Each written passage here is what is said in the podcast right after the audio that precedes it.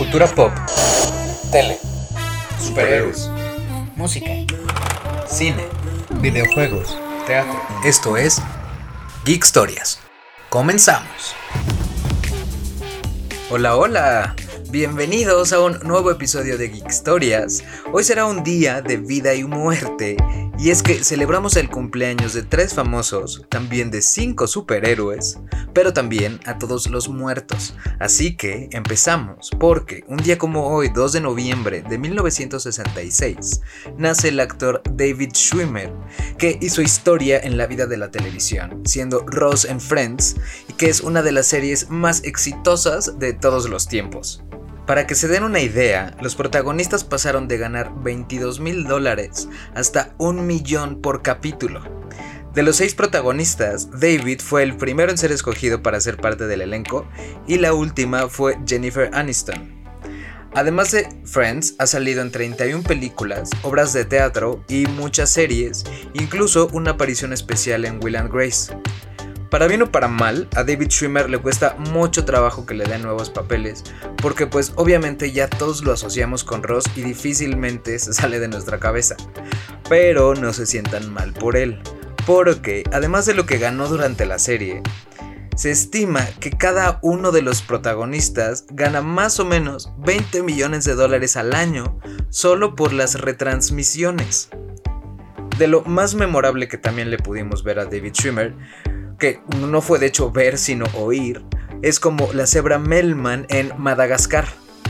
De 1966 nos pasamos 11 años a 1977, cuando nace Randy Harrison, otro que hizo historia en la televisión, sobre todo para los gays porque cuando tenía 23 años empezó a interpretar a Justin Taylor en la versión norteamericana de Queer as Folk, el cual sería su primer papel y casi el único porque prácticamente no ha hecho más tele, pero sí mucho teatro.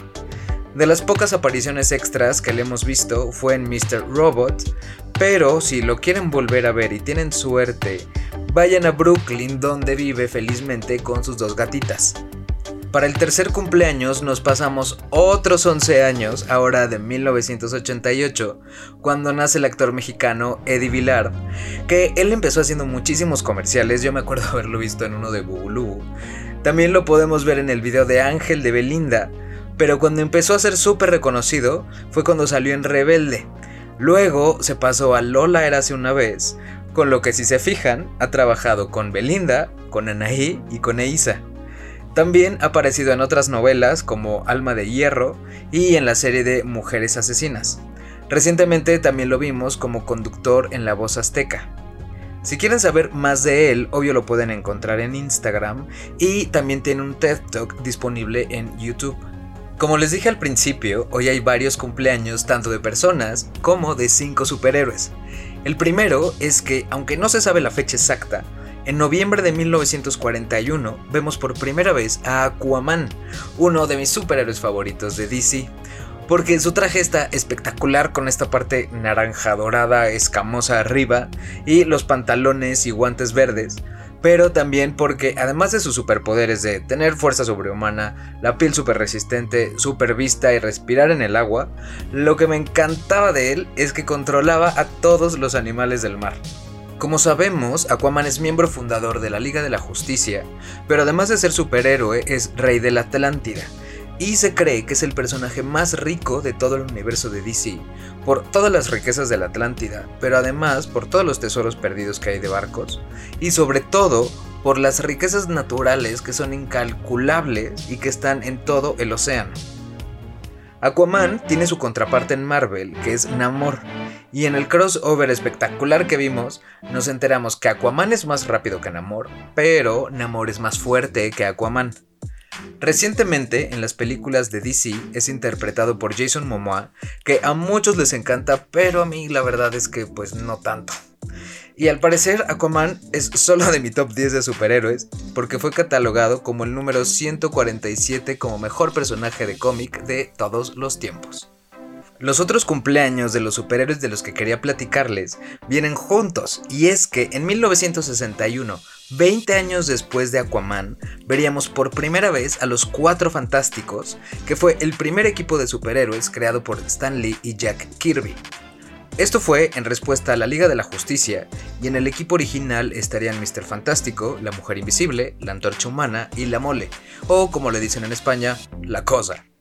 Aunque a lo largo de la historia también parte del equipo serían Spider-Man, She-Hulk, Wolverine y algunos más. Originalmente los poderes de los cuatro fantásticos iban a ser los cuatro elementos.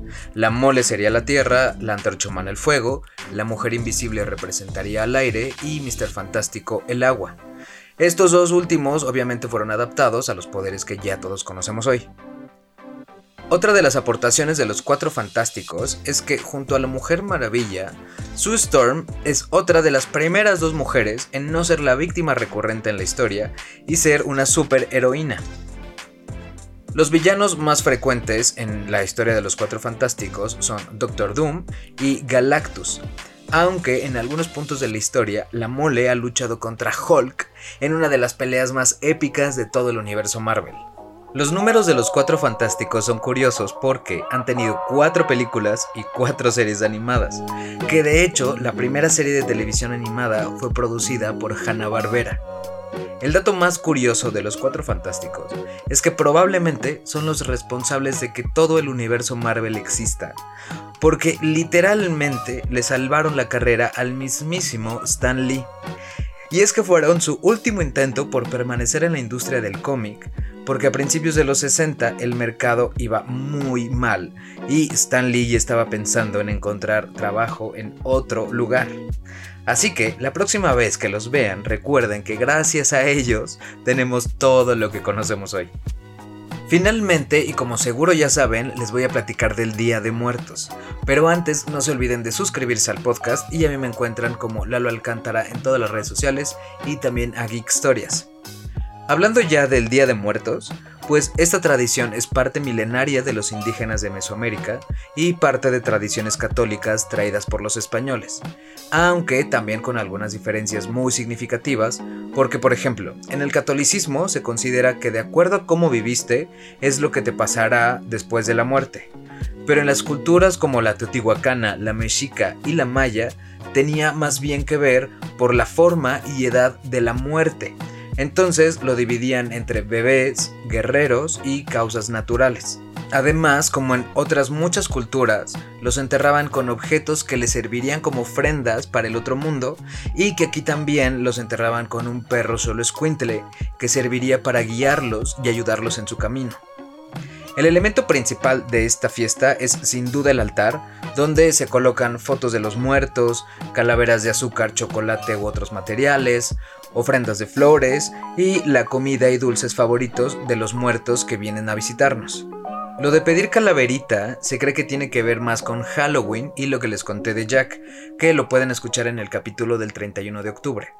Pero, curiosamente, hay otra leyenda en México, para ser más exactos, en Mixquic, que cuenta la leyenda que un huérfano desde muy pequeño, al no tener comida para ofrendar a sus muertos, salía cada año con la carita pintada a pedir su calavera. Entonces los vecinos le cooperaban con pan, fruta, dulces o cualquier otro alimento que tuvieran para que él pudiera ponerlos en su ofrenda. En cuanto a los disfraces que usamos, sí muchos ya tienen que ver con personajes más contemporáneos, pero también hay millones de Catrinas, que curiosamente es de lo más reciente que se ha incorporado a esta fiesta, y es herencia de José Guadalupe Posada, que fue quien empezó a dibujar con sombrero, velo y muy arreglada la Catrina, y podemos decir que hasta bastante contenta.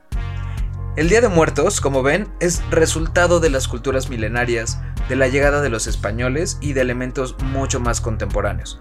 Por todo esto, en el 2008, la UNESCO la declaró como Patrimonio Cultural Intangible de la Humanidad y actualmente hay una incorporación más en la tradición de la fiesta, porque gracias a James Bond en la Ciudad de México se hace un mega desfile con miles de Catrinas. Tristemente este año no pudimos verlo por la pandemia, pero por favor no se pierdan todos los siguientes porque se pone espectacular. Y pues eso fue todo por hoy. Gracias por oírme. No se pierdan el episodio de mañana porque estaré hablando de la niñera y del Día Mundial del Sándwich.